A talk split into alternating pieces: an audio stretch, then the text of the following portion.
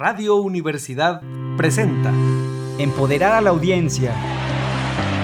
Lograr mejores negocios. Ventas es igual a ingresos. Ofrecer contenidos confiables. Y de hecho, tanto la primera como la segunda plataformas deben ayudar a encontrar trabajo. Dos por uno. Un espacio accesible, enfocado y ágil. Con el experto y optimista Miguel del Río. Bienvenidos. Muy buenas tardes, bienvenidos el día de hoy. Hoy es el último lunes del mes de febrero. Bienvenidos el día de hoy. Lunes 28 de febrero de 2022 y son las 7, son las 7 con un minuto. Hoy el día estamos eh, muy puntuales el día de hoy. Mi nombre es Miguel del Río, estamos transmitiendo en vivo desde las frecuencias radiofónicas 88.5 FM y 91.9 FM en Matehuala. También en vivo desde internet, desde el sitio oficial radio y televisión.uslp.mx y sobre todo muchas gracias a todos los que nos, nos han estado mandando por ahí mensajes en que eh, pues nos escuchan en vivo eh, eh, todos los días, todos los lunes. Y bueno, pues también para aquellos que no nos pueden escuchar en vivo, también disponible cada semana para quienes nos escuchan en Spotify. Eh, y en todos lados a través del sistema podcast. También muchísimas gracias por, pues, por ahí escuchar y por mandar mensajes, por mandar por ahí sus interacciones. Muchísimas gracias. Pues bienvenidos. Bienvenidos a 2x1, este espacio dedicado a actualizar, a inspirar, a educar en temas empresariales. Sobre todo algunos dicen que ya una vez que terminan la escuela extrañan, extrañan seguir aprendiendo porque pues para el dinero siempre hay que seguir estar, estar aprendiendo y aprendiendo. Así que bueno, pues muchas gracias por permitir acompañarles en este inicio de semana, nuestro último episodio del mes de febrero. Me pueden encontrar como Miguel del Río MX en medios sociales, siempre atento a sus mensajes, a sus recomendaciones, a sus interacciones. Y bueno, pues tenemos varios temas el día de hoy. El día de hoy vamos a hablar de un tema en el que pues eh, estamos muy vulnerables en cuestión de ciberseguridad es el tema del día de hoy que estaremos tratando con nuestros invitados y en algunas de las notas imperdibles ahorita que iniciemos. Básicamente queremos saber qué es la ciberseguridad, cómo en, esta, em, en nuestra operación empresarial, pues cómo puede uno estar listo, que todos esos mitos, y es solo un problema tecnológico, también tiene que ver con las personas detrás de esa tecnología, como los pronósticos que hemos estado viendo desde 2019 cada vez son más eh, complicados y pues pintan un desafío más importante para las empresas. Y el COVID ciertamente con el eh, trabajo desde casa, así como el uso más intensivo de nuestros dispositivos, solamente han creado muchísimos más grados de vulnerabilidad. Vamos a tratar de responder varias preguntas en este episodio. ¿Cuál es la ciberseguridad eh, que debemos? ¿Qué es la ciberseguridad y cuál es su importancia en el marketing digital? Así como otras, eh, otro tipo de áreas empresariales. Y sobre todo, quizás la reflexión es si tenemos la cultura empresarial para enfrentar estos grandes retos en función de lo que significa la ciberseguridad. Y sabe una cosa también, ya que nos están escuchando, un montón de conceptos, yo no sé ustedes, pero un montón de conceptos que luego uno no entiende que es, seguridad informática y que el malware y que el spyware y el ransomware, bueno, todo el topperware, bueno, todo eso vamos a estar revisando el día de hoy con nuestros invitados. Y saben una cosa, también finalmente como esta pequeña introducción, pues en realidad lo que vemos en este eh, difícil fin de semana en relación al conflicto entre Ucrania y Rusia, vemos lo que se ha mencionado como esta ciberguerra, ¿no? Que declara Anonymous al gobierno y a las empresas eh, rusas como hemos estado viendo cómo el Kremlin y las televisoras rusas han eh, pues señalado algunos ataques a sus eh, sitios de internet, entre otras instalaciones informáticas. Y bueno, pues aquí la, el, gran punto es, si eso dice el Kremlin, si eso le pasa a estas televisoras rusas, pues imagínate, imagínese usted el grado de vulnerabilidad que tenemos todos los demás. Así que bueno, pues vamos a dar inicio sin más preámbulo, sin más introducción, vamos a comenzar con nuestra eh, primera sección del día de hoy, las imperdibles de esta semana. Las imperdibles. Análisis de lo más relevante de la semana. Una discusión detrás de cámaras de los temas de mayor interés. Marketing y campañas. Comunicación y branding. Muy bien, y bueno, pues les presentamos las noticias imperdibles en 2x1, este análisis estudiado de los temas más relevantes de la semana, con una discusión detrás de cámaras de las implicaciones en marketing empresariales, presentado por nuestro colaborador Alex Jaime. Él es mercadólogo por la Universidad Autónoma de San Luis Potosí, con estudios de mercadeo por la Universidad Santo Tomás en Bogotá, Colombia especializado en Community Management y en la industria del turismo y de la hotelería. Bienvenido. Muchísimas gracias. ¿Cómo estás? En este último día de febrero. Se nos acabó. Y Se nos acabó. Qué, qué surreal que sea en lunes aparte. Terminando. Terminando e iniciando. e iniciando. Pues sí, ya ni modo, oye, así, así es la vida. No, no, no sabe qué más que fuera bisiesto y ya sería, pues ya. Sería otra cosa. quincena de más días. No, entonces no, mejor ya de una vez.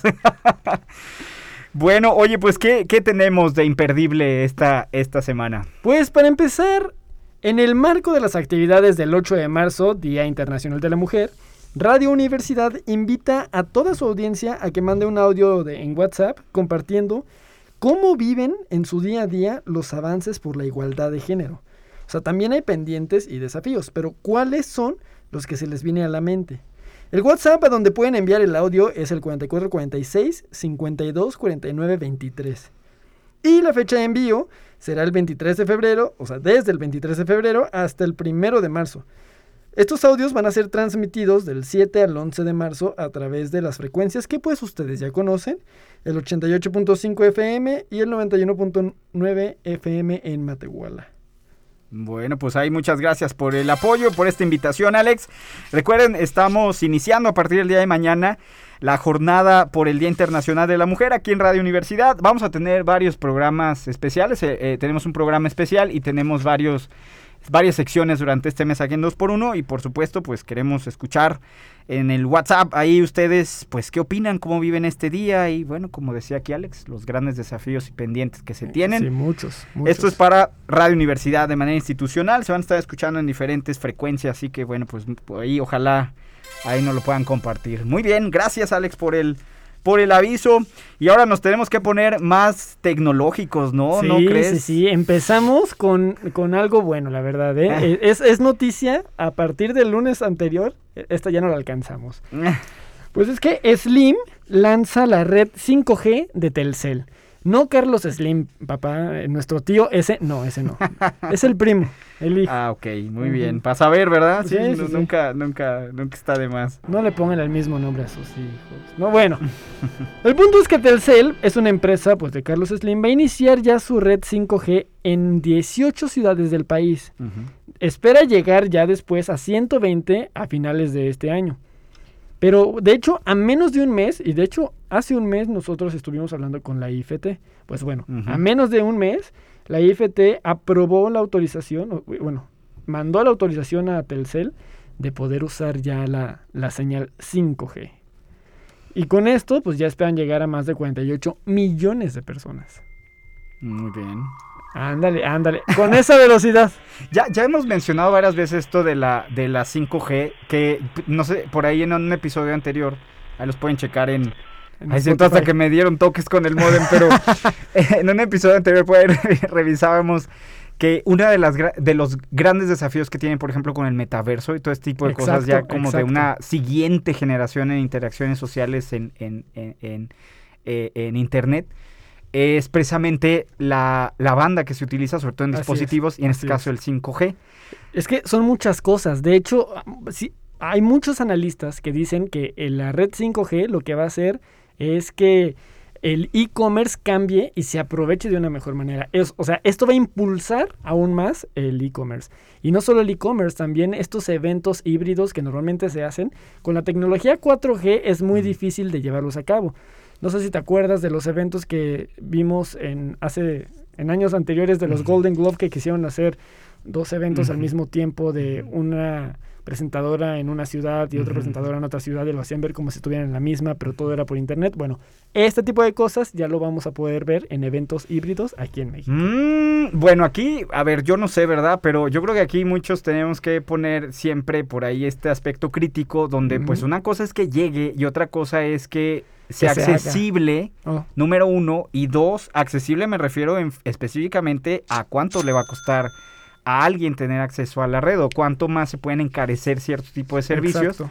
Por, eh, se esperaría más demanda, más interacción, di- diferentes tipos de dispositivos, etcétera, ¿no? Entonces, eh, nada más por ahí recordar, digo, quizás ahí es una, una comparación diferente, por supuesto es diferente tecnología, pero cuando cambiamos de televisiones análogas a digitales, pues no todos tenían un convertidor o un adaptador o poder comprar una Smart TV. Ya hemos visto en estadísticas ya más recientes que pues es una ha sido una venta muy grande que se ha venido Sí. haciendo en México con las eh, televisiones inteligentes, pero finalmente ahí lo que estamos viendo es un costo que está yendo directamente a los hogares. Habría que ver, ¿verdad? No Sí, todo debe ser Al consumidor miel final. sobre hojuelas. Exacto, pero acuérdate que también esto es una oportunidad de negocio para las telecomunicaciones. O sea, es- tengo el 5G y aparte lo voy a cobrar de una mejor manera, con paquetes y con precios. Pues todo este, todas estas cosas lo dijo... Eh, eh, na- nada más aquí, A ver, a paréntesis, para terminar el- la idea. Pues sí, con que no te estén cobrando el 3G como si fuera 5G. Ah, exacto, ¿no? O sea, exacto. bueno, ahí sí sería, pues ya. hay, que, hay que revisar los proveedores que tenemos, ¿verdad? Pues Muy pre- bien. Precisamente esto lo dijo Carlos Slim Domit, que es el que les digo que es el hijo, no es el papá, que es presidente del Consejo de Administración de América Móvil. Ahí nomás para que, para que, para que sepan quién es. Bueno, él dice que todo esta, este cambio de red representa el mayor despliegue de la infraestructura en Latinoamérica. O sea, en toda Latinoamérica no ha habido un despliegue de esta magnitud. Entonces, también dijo que las ciudades, ah, eh, pongan atención, las ciudades en donde ya va a estar disponible van a ser Hermosillo, Ciudad Juárez, Chihuahua, Torreón, Tijuana, Monterrey, San Luis Potosí, como no, Muy bien. Saltillo, Querétaro, Culacán, Querétaro, Mazatlán, Durango, Puebla, Guadalajara, León, Toluca, Ciudad de México y Mérida. Son 18. Que un dato ahí interesante, porque ya publicaron el mapa, el mapa de dónde va a estar la red. Y está bien padre que en San Luis Potosí haya 5G, pero justo donde está mi casa, justo ahí, no llega el 5G. Al vecino sí, ¿Cómo, pero cómo, don- cómo? te- Ah, o sea, hay un, hay un mapa incluso. Sí, sí, sí, eh, tipo radar así de temperatura y del Ah, clima. no sabía eso. Sí, lo publicaron, este, y lo chequé, y justo donde está mi casa no hay red 5G. Ay, bueno, entonces hay Son un bien llamado al señor Slim, ingeniero, porfa, ahí le encargamos Por porque si no, no va a poder hablar. Él nomás construye, pero bueno. Muy bien, ojalá, ojalá siga creciendo, ¿no? Y sobre todo, pues, no sea el único, que haya más competencia. Exacto. Y de hecho, bueno, Daniel Hag, que es el otro yerno de Carlos Slim, este, él es director general de Telcel, detalló que los planes de prepago para esta tecnología sí van a estar disponibles, pero a partir del 28 de febrero, o sea, a partir de hoy, Ujú. desde 599 pesos, pero con la posibilidad de convertir planes a menor precio. 599 pesos. Así es. A eso te va a costar tener 5G. Mm.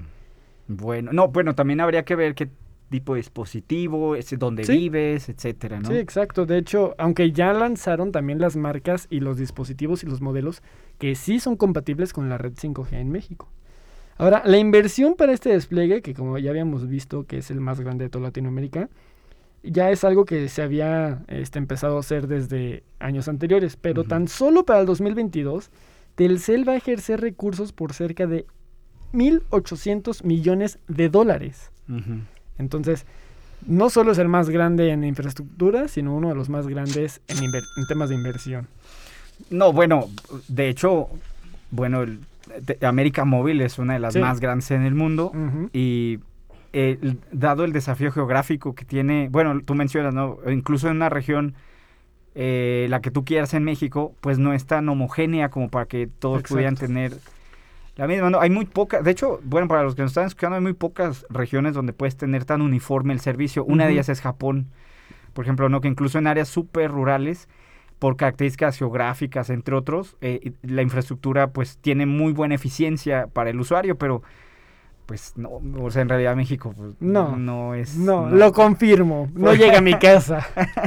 por muchas razones, pues ojalá, porque eh, creo que eso adelantaría mucho. eh, Una, una de las, una- un- quizás una de las cosas que más eh, algunos analistas señalan de por qué Latinoamérica y México se retrasó tanto en la adopción de eh, la digitalización. Y no nada más en cuestión comercial, ¿no? En general, incluso nosotros como usuarios, tiene que ver con eh, este tipo de ecosistema Así que se crea y o pues ojalá esto ya no nos pase porque eh, pues sería el, el gran un gran avance. Muy bien, bueno, pues a estar ahí al pendiente, ahí pegan, vean su antenita ahí cómo les va. Sí, de hecho, vean a, cómo a- a nos todos va. los que tienen sus teléfonos compatibles, este, les va a llegar una notificación o un mensaje de la nueva red. Entonces, Oh. estén pendientes ya. para estar súper al pendiente. Muy bien, bueno, pues ahí está entonces esta nueva red. Vamos a ponerle atención porque de ahí, como decíamos, es un ecosistema para construir. Encima. Ya veremos, ya veremos. Y luego, ¿qué otra noticia nos Ay, tienes pues, aquí? es- esta es una noticia, ándale, así, de De alerta, de, alerta. Pues FedEx y UPS dejarán de hacer envíos a Rusia y a Ucrania. Ya sé. Como otras empresas, ¿no? Sí, Por ejemplo, sí, sí, las claro. aerolíneas, entre otras, sí, ya es. empezaron a hacer. Bueno, y Rusia hasta los bancos, por Así ejemplo, es. ¿no? Sí, sí, sí. Y es que, bueno, ya en- como tú bien dices, ya en varias partes del mundo, las voces en contra de los ataques contra Ucrania, pues la verdad es que sí se han unificado. Hay muchas protestas y hay muchos mensajes, las redes, todo está en pro de Ucrania, ¿no? Están, y también están tratando de que se pare la guerra. E incluso los mismos rusos, los civiles rusos, están manifestando. Que los están metiendo a la cárcel por manifestar, eso ujú. es otra cosa. Pero bueno, con esto también las consecuencias y los vetos hacia Rusia pues no se están deteniendo. De hecho, cada vez están avanzando más, este, pues sí, más, más consecuencias económicas hacia ese país. Y ahora son dos de las empresas de logística más importantes las que dan otra estocada. Este, ahora no son las únicas. También están otras empresas como DHL. Bueno, no, no ha sido, por ejemplo, eh, el día de ayer Bimbo tiene fábricas en Así es. Ucrania y debido precisamente a cuestiones logísticas eh, y entre otras, por supuesto, de claro. seguridad, eh, suspendió operaciones. Y Gruma, esta De empresa mexicana, ajá, la conocemos por lo por la harina de maíz, pero tiene diferentes productos. También tiene una planta en Ucrania y ellos decían que por la logística, sobre todo en áreas portuarias. Eh, no iba a poder seguir operando y que pues suspendía hasta nuevo aviso, hasta que pues termine ojalá muy pronto y muy bien para, para la gente que vive en Ucrania el conflicto y pero ve por ahí ya, o sea, ya era una una noticia que ya era prácticamente bastante sí, esperada. eh, sí, sí, sí, porque ya la expectativa que se tenía es que pues ya la economía no podía seguir funcionando con el con el conflicto por un lado de, de Rusia que tiene pues cerrado totalmente la actividad comercial. Sí, de hecho, este, efectivamente, de hecho el pasado 24 de febrero, o sea, la semana pasada, FedEx con sede en Memphis y UPS con sede en Atlanta declararon la suspensión completa de los servicios tanto de entrada como de salida, o sea, nada entra y nadie sale. Ellos están diciendo, ah, bueno, aparte de que están de hablan sobre las sobre las este, la posible logística, también hablan sobre la protección de sus empleados. Bimbo, por ejemplo, lanzó el comunicado para guardar a sus 130 empleados, todos ucranianos, este, incluso los a- a apoyarlos, ya sea a evacuarlos o a mantenerlos en un lugar seguro. Sí, ahí, ahí por ejemplo, pues sí empezamos a ver estas como, mm, pues sí, esta, estes- estos nuevos panoramas, con estos escenarios donde pues no es sostenible, ¿no? O sea, en realidad no se podría y entre otro tipo de, de industrias, ¿no? Que estamos viendo que están detenidas. Pero bueno, y es, y es poco, ¿eh? O sea, porque en realidad este tipo de... Por ahí hay algunos efectos que son de corto plazo, inmediato, como lo que estamos viendo, pero mucho de esto Es pues, va a tener plazo. algunos efectos más largo, de más largo plazo. Ahora, y no solamente en Ucrania y en Rusia. La verdad es que esto afecta. Aquí no somos Andrea Legarreta para decir que, no- que aquí no nos afecta. A nosotros sí nos afecta de muchas maneras. Ay, bien feo.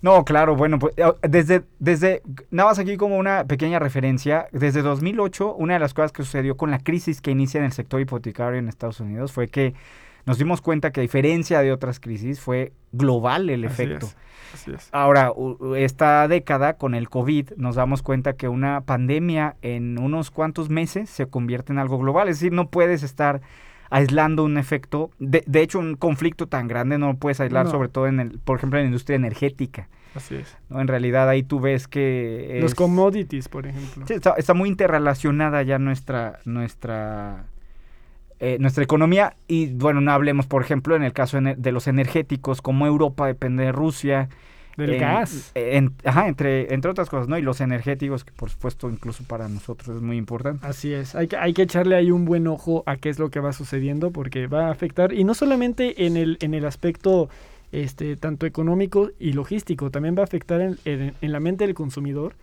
se van a hacer más sensibles y pues es momento de conectar. O sea, yo sé que se escucha muy maquiavélico, pero es un buen momento para conectar con ese consumidor. Muy bien, pues muy bien, ya vemos, ya veremos qué pasa ahí, muy, muy, muy, este, lamentable ahí, muy triste lo que está sucediendo de aquel lado. ¿Y qué más? ¿Qué otra imperdible tenemos el día de Pues hoy? esta es fresca, todavía está caliente. Ah, porque pasó, pas- caray. pasó hoy, pero en horario de Japón, o sea que yo creo que ya es ayer. No, todavía no. A Bueno. ver, te- digo, pero creo que no, todavía no. El lunes de Japón ya fue, bueno, eh, ya fue hace rato. Ah, pues. sí, ya, son ¿Ya? las 10 de la mañana de mañana, sí. Entonces sí, ya, ya fue ayer.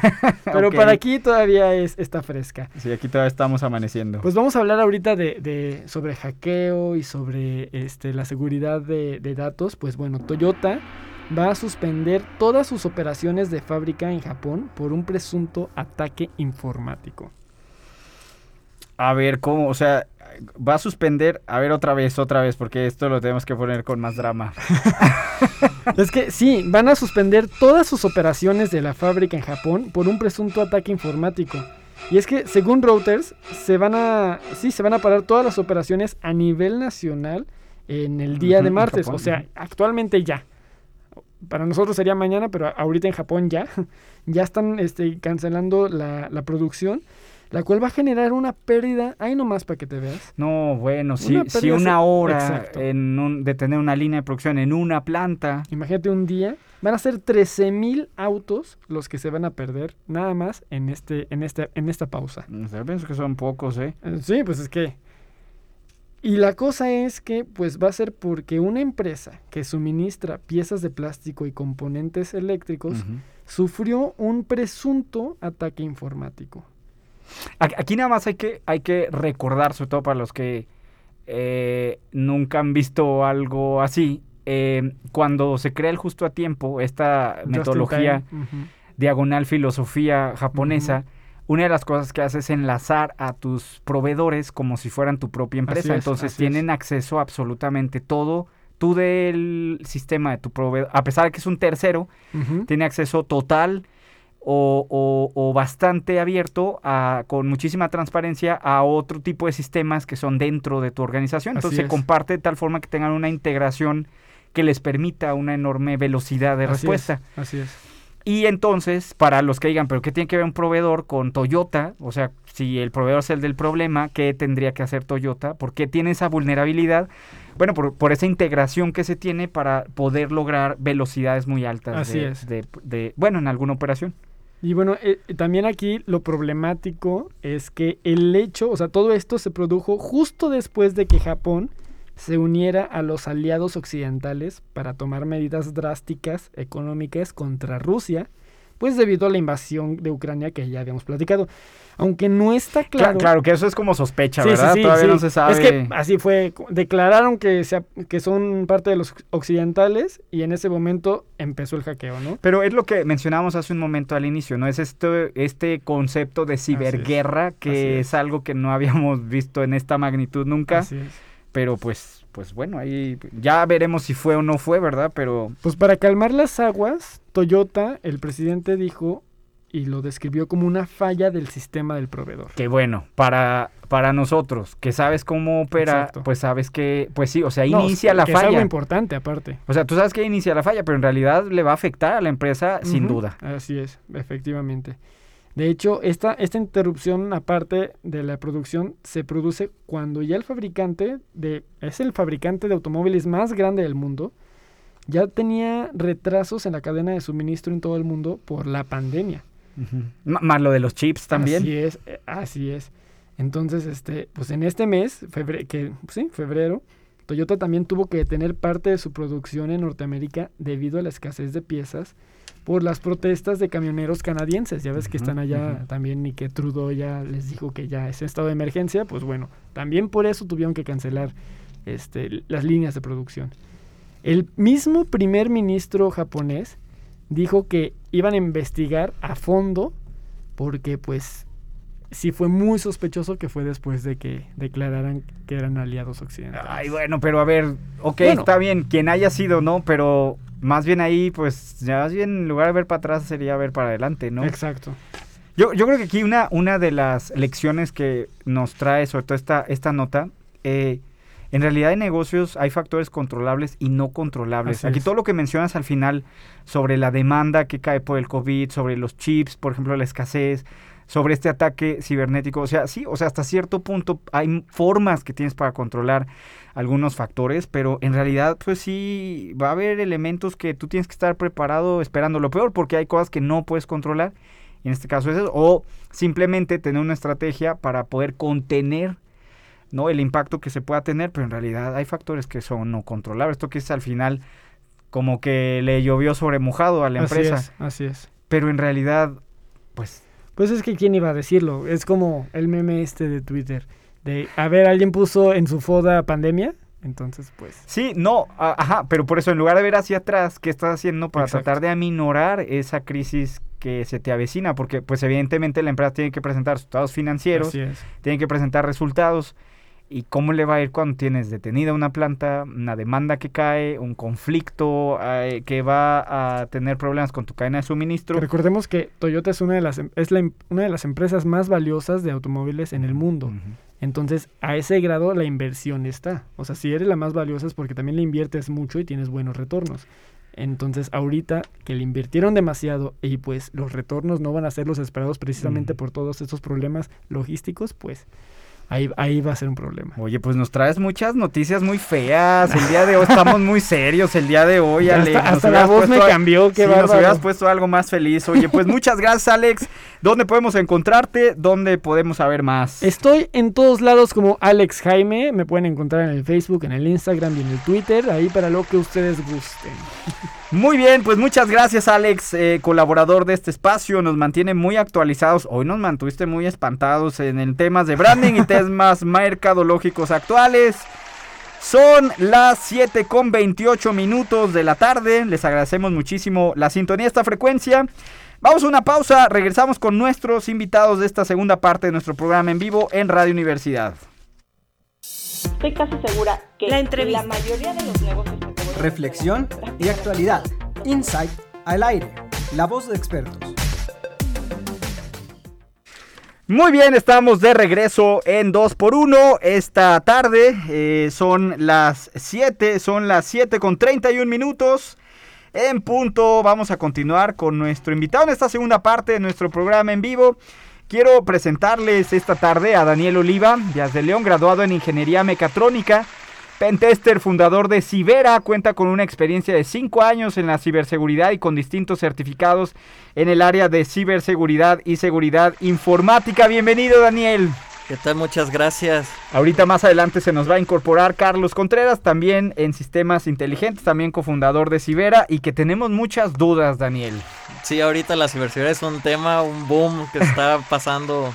Pues sí, todo gracias a la- tanto a lo que está pasando en Rusia, Ucrania y desde antes la pandemia fue un boom para la ciberseguridad increíble. ¿no? Exactamente, pero mira, aquí en este programa hacemos nuestra tarea, pero necesitamos que alguien nos ponga la tarea. Entonces, tenemos muchas preguntas. A ver. Necesitamos que tú nos digas qué son tantos conceptos que eh, en mi vida o no sabemos qué es, etcétera. Por ejemplo, ¿cuál es la diferencia entre ciberseguridad y seguridad informática, por ejemplo? O es lo mismo, a lo mejor es lo mismo y nomás somos bien rolleros. No, fíjate, sí hay una diferencia. Lo que es la ciberseguridad se encarga de proteger, es una rama de la tecnología de la información que protege la información digital, puramente la información digital. Eso es ciberseguridad. Exactamente. Y la seguridad informática viene siendo el que se encarga de proteger básicamente todo, desde cómo accedes, controles de acceso Mm. físicos, este, cámaras de seguridad y demás. Y bueno, ahí va englobado como quien dice la Documentos parte- impresos, por Exactamente.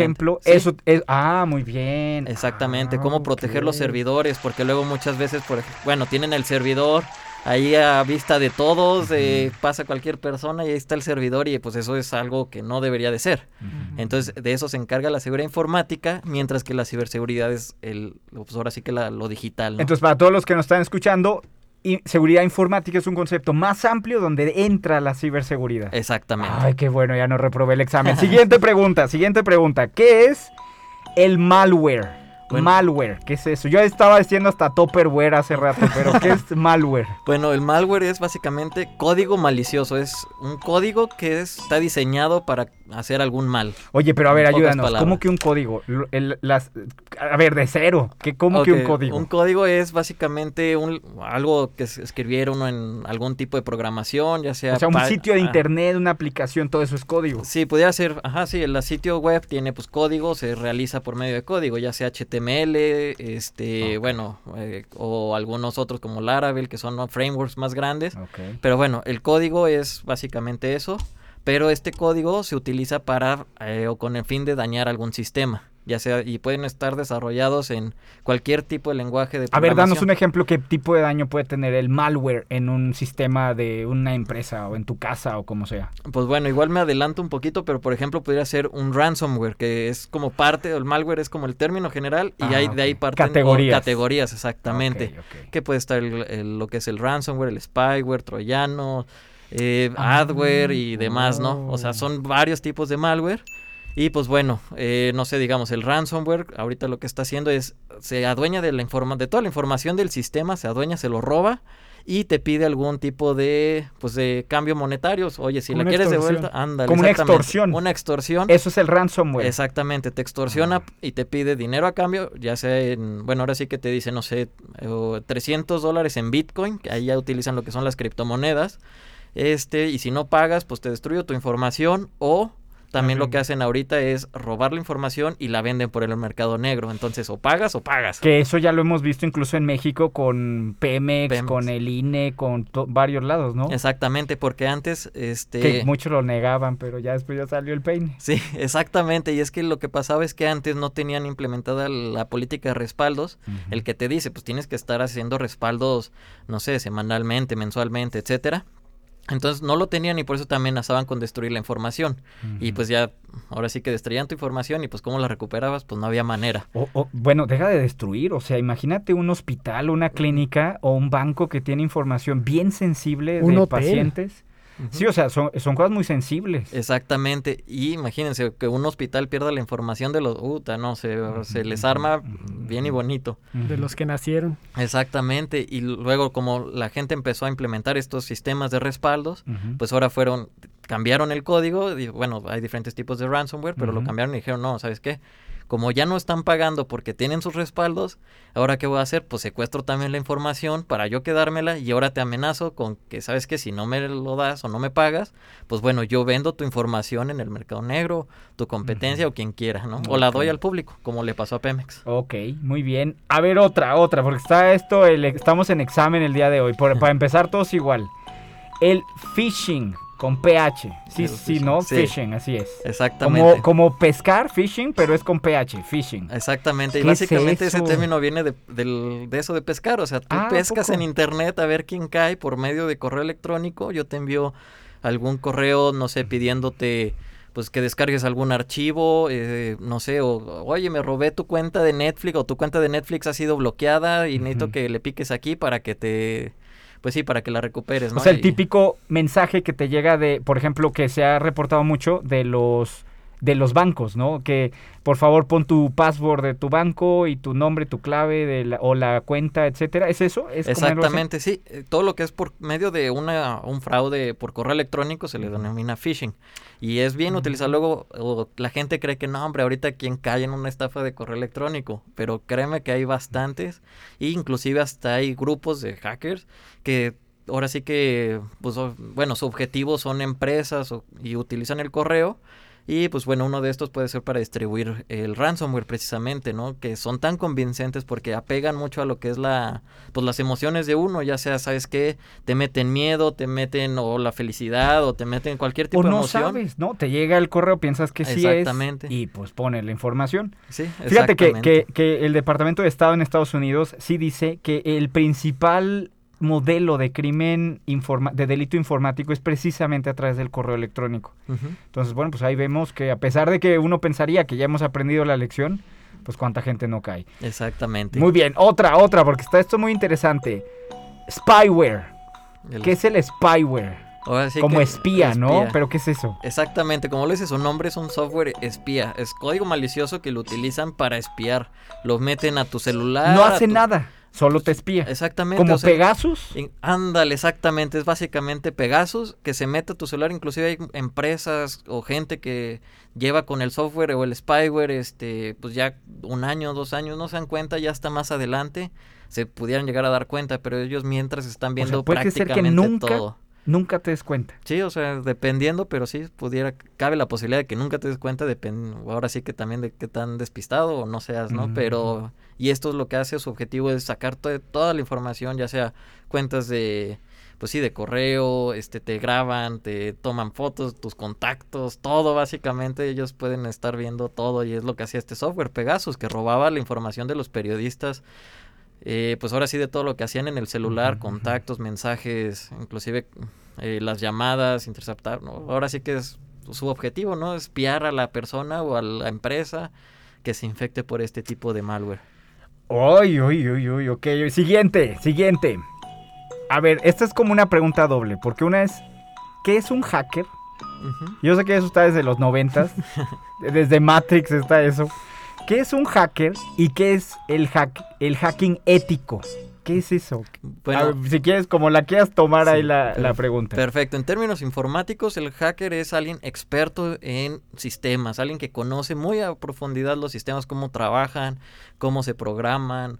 Este, ahora sí que todo el sistema operativo, la infraestructura, todo lo que son las redes, este, cómo te- se conectan a internet, cómo se comunican, es alguien experto y por eso te- o conoce también la A ver, pero perdón. A ver, a ver, a ver, pausa. ¿Conoce como de infraestructura o conoce tu infraestructura en particular? No, conoce de infraestructura Ah, en general. ¿Por qué? Porque pues básicamente todos, o hay tecnologías, no sé, voy a decir Es un bastante ejemplo. estándar. Exactamente, o sea, lo que es, por ejemplo, no sé, digamos, hacían muy básico, el HTML. Entonces, a lo mejor es muy, muy básico, pero lo conoce a la perfección. Pero así como conoce HTML, conoce algo más o con muchísimo más nivel, como, no sé, digamos, Python o conoce Ruby, conoce, son un chorro de tecnologías. O sea, es como un desarrollador informático, pero en el lado oscuro.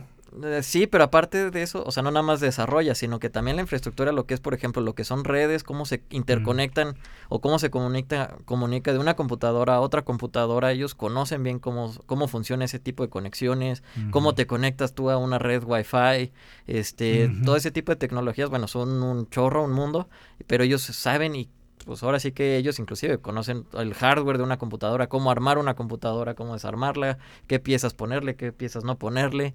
Ahora sí que conocen en general todo lo que es tecnologías de la información, lo conocen muy muy bien. Y el hacker es siempre con este propósito negativo de hacer algo malo para donde está o, o no. Ajá, No, de hecho ese es algo que se está queri- queriendo quitar ese estigma de que no, el hacker es alguien malo, el que ves en las películas, ¿no? Ajá, algo Pero malicioso. ¿No, es exactamente, así? No es así.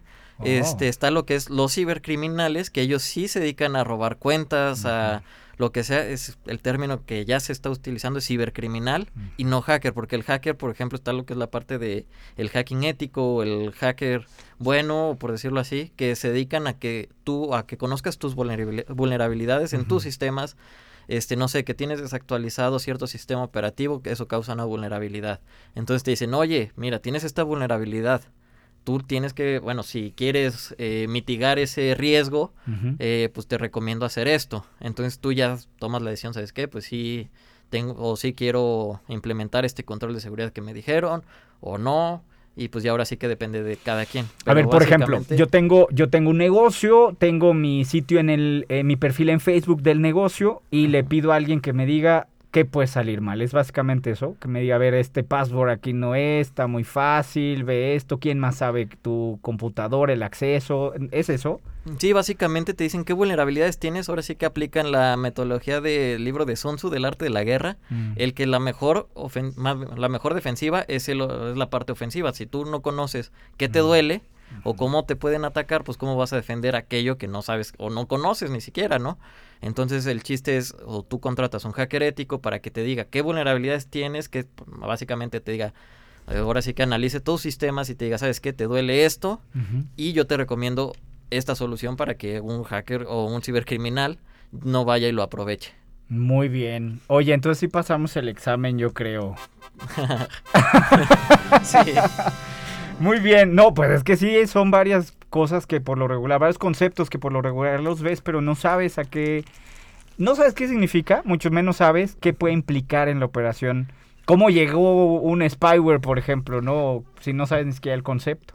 Sí, de hecho, sí, ese es un problema que, que nos afecta ahorita a nivel, tanto aquí en San Luis, a nivel México y a nivel mundial, que la falta de cultura en ciberseguridad es muy, muy amplia, muy, muy, pero mucho, muy amplia.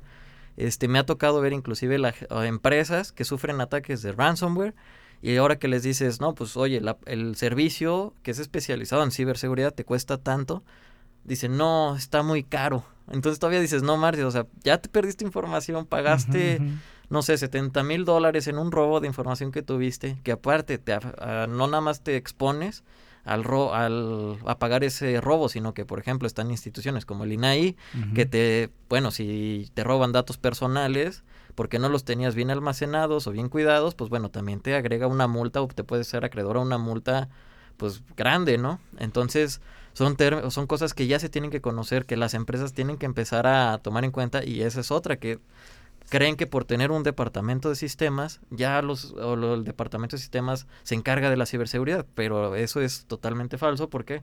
Porque es típico que al de sistemas le dejan soporte técnico, la infraestructura, que es la programación, y aparte le agrega ciberseguridad, políticas de ciberseguridad, y como tal la ciberseguridad es muy muy amplia dentro de la ciberseguridad, hay otras ramas que si la parte ofensiva que se le denomina Red Team, que si la parte defensiva que está lo de un centro de operaciones de seguridad, monitoreo, eh, inteligencia de amenazas, y es algo muy muy amplio, entonces imagínate luego el- la parte de capacitación o culturización, y si se lo deja nada más a, digamos, a dos, tres personas, pues es muy probable que no, no lleguen a cumplir esa, ese objetivo de tener una, una buena ciberseguridad. Ahora, aquí también pensando en, en quizás esa falta de cultura, eh, varios por ahí analistas mencionan, ¿no? Que en realidad, ¿cuál es la probabilidad de que te llegue a pasar algo así, ¿no? Dicen, bueno, es algo que te, si te llega a pasar, no es algo que te va a estar pasando cada mes o cada, cada año, por ejemplo, ¿no? Entonces muchos lo minimizan pensando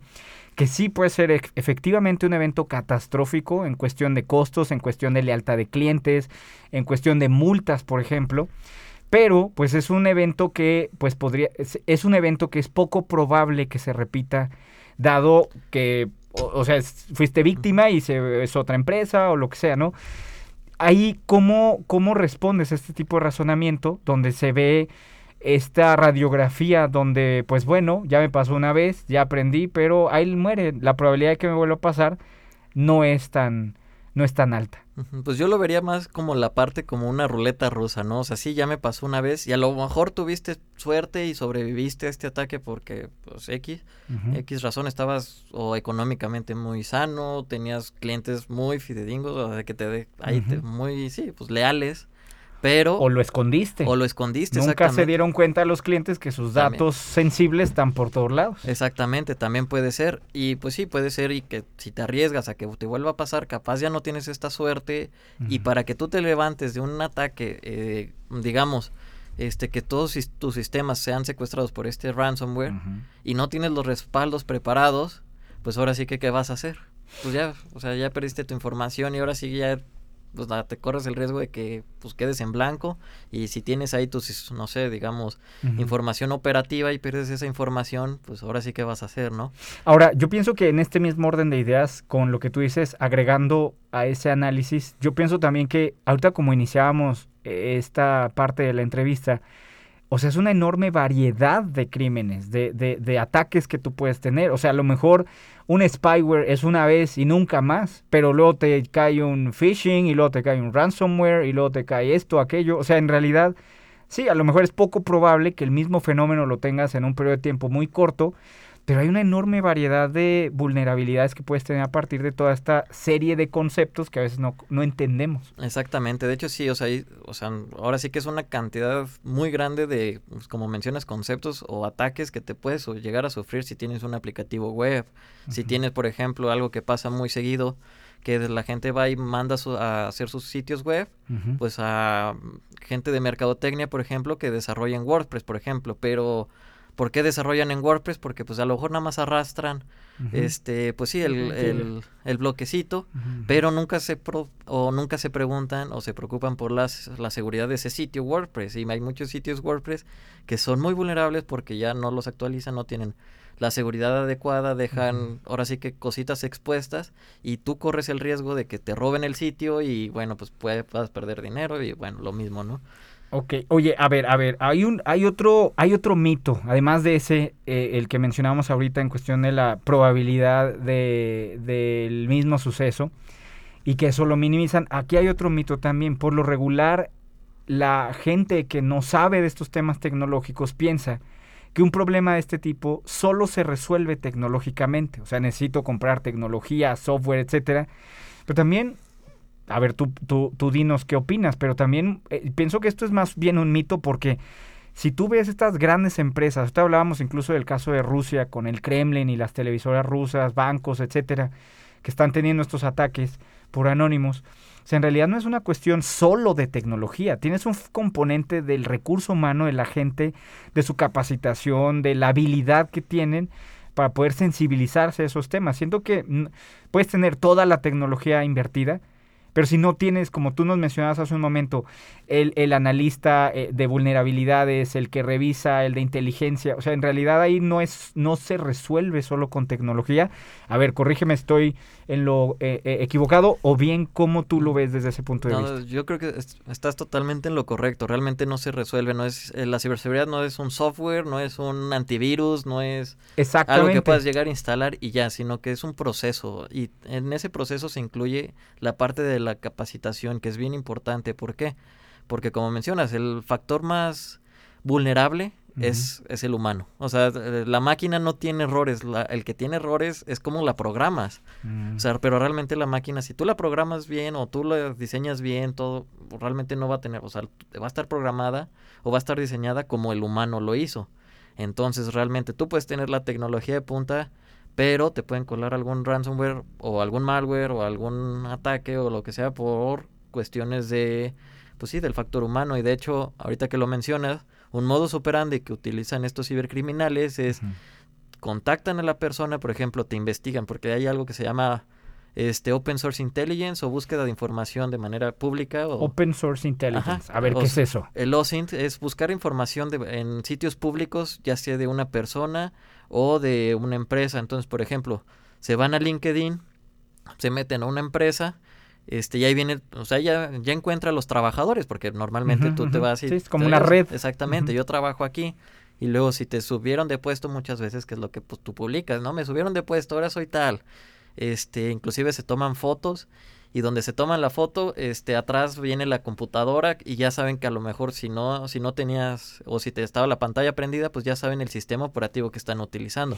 Entonces se fijan en los más mínimos detalles para encontrar este todo este tipo de información que está pues ahora sí que pues en internet y ni siquiera necesitan hackear a nadie po- porque Tú mismo realmente- lo estás subiendo, tú mismo lo estás compartiendo. Exactamente. Entonces, lo que hacen es te contactan por redes sociales y te dicen, oye, si tú quieres, porque también pues saben si estás feliz o no estás feliz en tu empresa o si ya, etcétera. Entonces te contactan y te dicen, oye, ¿qué te parece si te paso mi número por Telegram y luego de ahí metes este ransomware en, en la máquina o en el servidor? Y si la empresa me paga, yo te doy un porcentaje a ti. Dios Entonces, mío. ya son modos operando que incluso involucran al personal, o sea, ya no nada Sí, más que es desde adentro. Exactamente, desde adentro, ya como ya hay sistemas de defensa que a lo mejor detección de intrusos, prevención de intrusos, el firewall, etcétera, pues a lo más fácil. O sea, oye, hay- sí, te lo que, nos está, lo que nos está haciendo el problema no es tecnología. O sea, y- a ver, ¿y ahí qué haces? ¿Qué- ¿Cómo le haces? Es que precisamente por eso tienes que tener bien, ahora sí que todo el diseño, por ejemplo, desde la segmentación de red, este, la información, por ejemplo, del servidor, no puede estar el servidor precisamente lo que mencionaba al principio, al aire libre, porque qué pasa si un em- trabajador llega con la USB, la conecta y pues ya peló todo el Ay, sistema. así eran las películas de la Espías. 007 y Sí. eso, ¿eh? O sea, llegabas con la USB y te sí. llevabas todo, ¿eh? Exactamente, entonces... O sea, por- eso es real, eso sí puede pasar. Sí, sí, sí. sí hay ataques con USB y te digo, pues este es algo que empezaron a implementar, este, te contactaban por Telegram, te pasaban, este, Las instrucciones. ajá, las instrucciones y básicamente tú hazlo en tu empresa y si tu empresa paga, yo te pago a ti. Oye, a ver, ¿y por qué se usan tanto las criptomonedas en el cibercrimen? ¿Por qué? Porque no son centralizadas. A ver, danos está- un contexto Ajá. ahí de cero, de cero, como estábamos ahorita. ¿Por qué las, las criptomonedas, cualquiera, que hay varias que se usan mucho, por qué son tan utilizadas en el cibercrimen? Porque, por ejemplo, eh, bueno, digámoslo, el dólar. ¿Quién controla el dólar? Pues el Banco Central de Estados Unidos, ¿Y quién controla el peso? eh, nuestro Banco de México. Exactamente, pero ¿quién controla Bitcoin?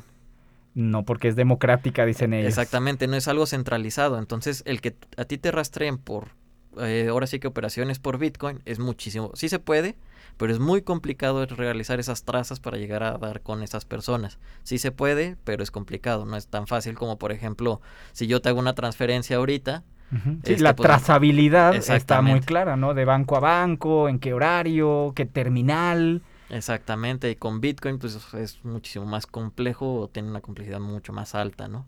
Entonces por eso es muy utilizada en el mercado negro o con estos cibercriminales, porque para que lleguen a dar con ese tipo, o ahora sí que rastreen, pues es muy complicado, solo, solamente el gobierno, a lo mejor el FBI, o tienen los recursos para poder hacer eso, ¿no?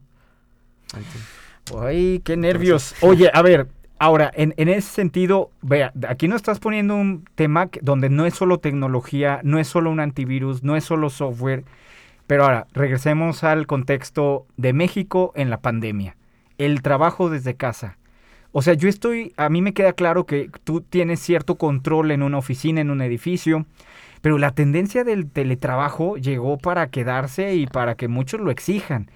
Ahora bien, pienso, pero a ver, tú corrígeme, que hay un mayor número, no sé si mayor, diferente, igual, no sé, pero siento que si tú tenías trabajos bien sensibles, operaciones muy sensibles, y ya tenías cien- ciertos protocolos, entre otras cosas, incluso hardware, que protegía esa mm, cadena de responsabilidad que puedes tener con el manejo de ciertos datos, operaciones, ahora cuando tú te vas a tu casa, te conectas al módem de tu casa, aunque te lleves una terminal de tu de tu empresa y eso en el mejor de los casos. ¿Cuántos de los que nos, están escuchando en este momento tienen una terminal o una eh, computadora del trabajo? No, por lo regular son los menos. Si lo tienen, son privilegiados. Pero te conectas como puedas, donde puedas, a la hora que puedas, en tu casa, en, con tu tía, con tu mamá, en el ciber, etcétera, porque tienes que hacer la chamba. Eso lleva entonces a un grado mayor de vulnerabilidad. ¿Y cómo le haces para solucionar eso? Exactamente, sí, de hecho ahorita como mencionas la pandemia trajo este pues esa aceleración tecnológico, ¿no? Que se le puede decir que nos ayuda, por ejemplo, a la parte esa el trabajo remoto. El trabajo remoto pues nos facilita a lo mejor ya no haces ese tiempo de, de ida o de regreso que hacías para ir a la empresa, ¿no? Entonces, trajo esas ventajas, pero sí, efectivamente, también trajo esas vulnerabilidades que mencionas. El problema es que, vuelvo a lo mismo, no hay una cultura, inclusive me ha tocado ver empresas que así tienen el sistema, así tipo, tienen conexiones tipo, pues, hogar, o sea, literalmente no tienen ni segmentada la red, no tienen nada, y te dicen, ah, pues toma, llévatela. Y ahí te conectas en... Y no hasta sé, el Bluetooth Teams. pones y... Exactamente, y no hay ningún control de seguridad. Por ejemplo, uno de esos pudiera ser, bueno, aparte de que el, el firewall en cuestión de conexión hacia, de, pues digamos, de tu casa a la empresa, pues que esté alguien o algo que esté monitoreando, pues no hay. Realmente una VPN, que es ahora sí que básicamente es, la VPN es un, Una forma de, de tunelizar la información que no se, pues sí, que no esté expuesta hacia un tercero, pero pues no hay. Y también el problema es que luego la gente pues no, no entiende de esto y pues se van y se conectan, no sé, a la plaza y ahí desde la plaza trabajo. Porque lo tengo que hacer. Exactamente, pero no ven los riesgos y a lo mejor se conectaron a una red que está interceptando o la están interceptando algún cibercriminal y pues bueno, pues ahora sí que ahí pela toda la información. Oye, bueno, sí está ahí bastante para reflexionar. Oye, no, no te puedes ir, Daniel, hasta que no nos digas qué es esto de la ciberguerra, porque es el último concepto que tenemos antes de irnos. Nos quedan dos minutos, pero ¿qué es esto de la ciberguerra que tanto se está mencionando entre eh, Anonymous y entre otros, ¿verdad? No solamente ellos, con Rusia. ¿Qué, qué es eso de la ciberguerra?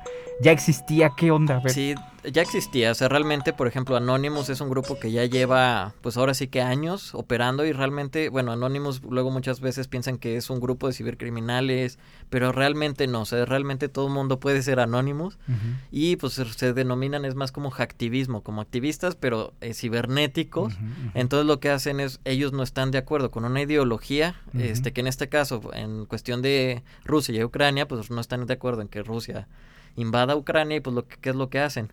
No apoyan al gobierno de Estados Unidos, no apoyan a la OTAN, no apoyan a... sino que ellos actúan... Su causa. A su causa, exactamente. Entonces ellos ven que se está maltratando, que están matando a la gente de Ucrania por la guerra, pues ¿qué es lo que hacen? Pues hackean lo que son servidores, televisores y demás, pues de Rusia para los bancos, por igual sitios de bancos, este sitios gubernamentales y esto pues lo que hace es ahora sí que deja inoperante al sistema ruso o al sistema que estén hackeando o a los que estén entrando y pues no pueden operar. Muy bien.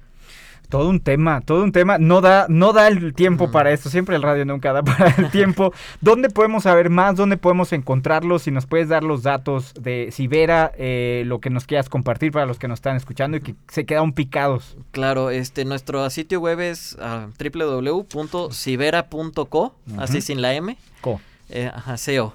Este, y nuestras redes nos pueden encontrar como Sibera MXSLP en Instagram y Facebook. Muy bien, pues muchísimas gracias Daniel, muchísimas, perdón, muchísimas gracias, sí, Daniel Oliva. Y bueno, pues muchísimas gracias Sibera, muchísimas gracias a ustedes que nos escucharon esta tarde, llegamos al final. Mi nombre es Miguel del Río, les recuerdo que estamos en 2x1 esperando que todo lo que, se, todo lo que escucharon hoy se convierta en dinero. Nos oímos el próximo lunes, pásenla bien, muy buenas noches.